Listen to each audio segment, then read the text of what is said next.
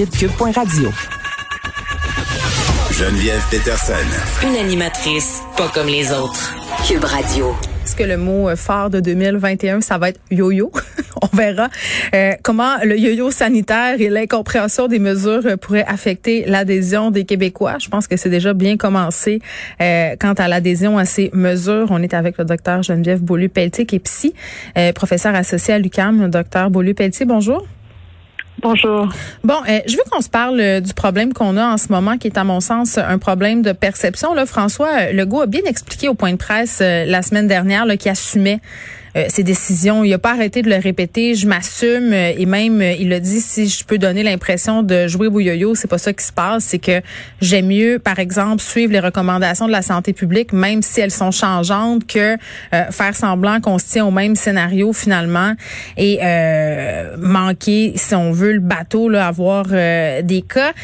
Qu'est-ce qu'on fait quand les gens ont l'impression que les mesures sont improvisées et que ça a un impact sur la confiance des gens envers ces mesures-là?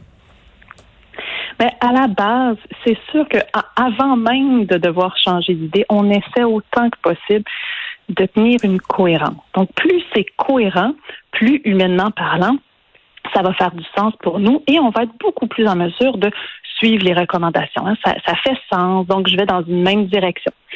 Quand il y a des volte-face, c'est sûr qu'il va en avoir. On a beau faire du mieux qu'on peut. Oui, il va en avoir des, des effets yo-yo comme cela. Mais c'est sûr que quand ça arrive, on doit absolument clarifier, expliquer, mhm. donner vraiment les informations pour que euh, on soit plus en mesure de comprendre ce qui se passe. Parce que oui, quand on sent qu'il y a un effet yo-yo ou de l'improvisation, c'est très insécurisant.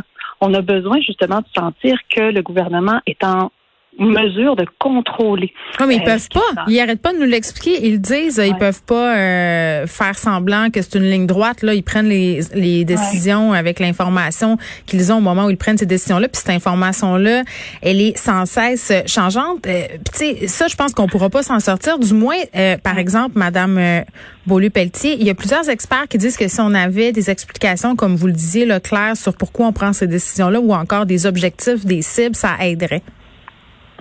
Mais tout à fait.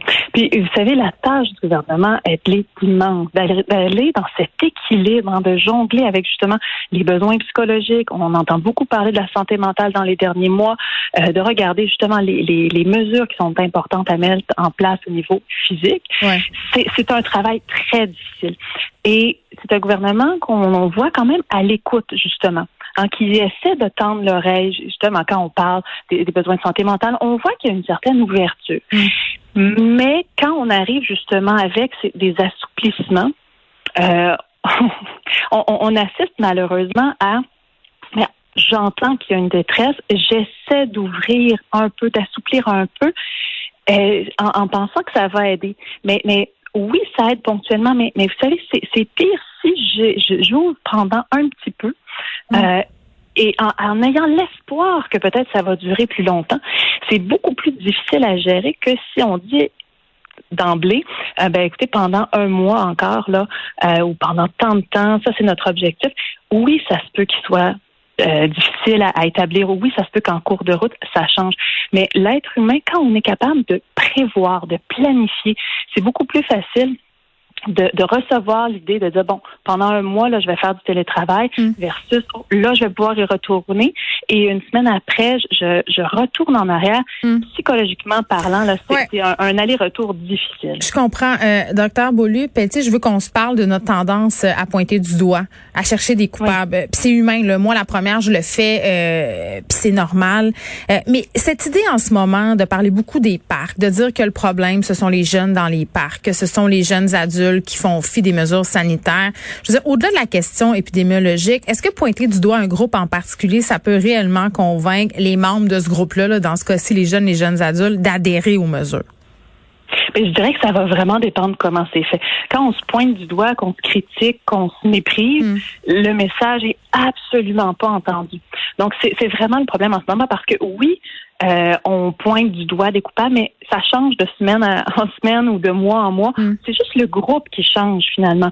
Et c'est une façon de, de, faire passer notre frustration et c'est une façon de tenter. Et on est dans une situation de grande impuissance. Oui, mais aussi, eh, mais pardonnez-moi, je ne veux pas vous interrompre, mais c'est aussi cette idée de, de tu sais, quand on cherche toujours un coupable, ce qui est en tout ça, c'est de se dire, ben le coupable, c'est pas moi. Oh, tout à fait. Ça, ça déresponsabilise. Oui. Et si j'identifie un coupable, ah, je suis peut-être un peu plus capable de contrôler ce qui se passe. Peut-être pas, peut-être pas euh, moi comme individu, mais mm. collectivement. Si on sait que c'est ce groupe-là, on contrôle mieux, donc ça peut apaiser et ça fait passer une certaine frustration, ça c'est certain.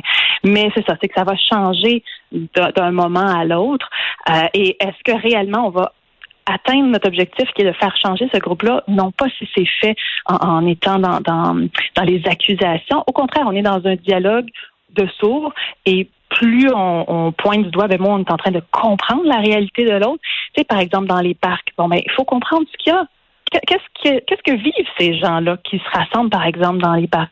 Euh, ou quand on pointe, euh, par exemple, les voyageurs.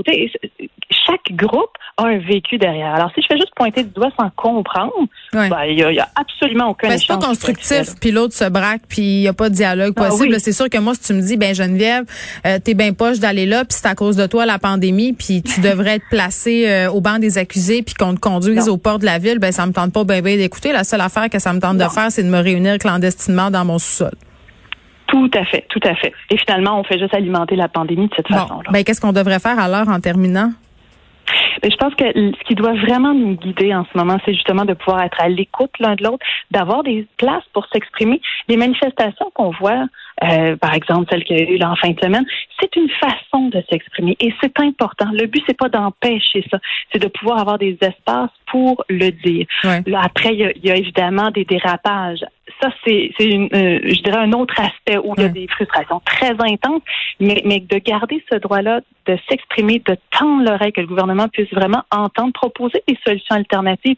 Donc, par exemple, euh, si, on parle d'un couvre-feu, OK, s'il y a le couvre-feu, qu'est-ce qu'on permet d'autre ou, ou est-ce qu'on peut pas euh, soutenir certaines initiatives, par exemple, un peu plus, par exemple, certaines activités sociales avant le couvre-feu, d'aller comprendre ce que les gens vivent et donc proposer des alternatives. Donc, c'est pas de dire changer, enlever le couvre-feu ou quoi. Non, c'est juste de dire, OK, on comprend qu'il y a des mesures qui doivent être mises, euh, mais, comment est-ce qu'on peut continuer à vivre malgré ah, C'est comme la stratégie, c'est la stratégie de la diversion. Je l'utilise avec mes enfants, ça fonctionne très bien.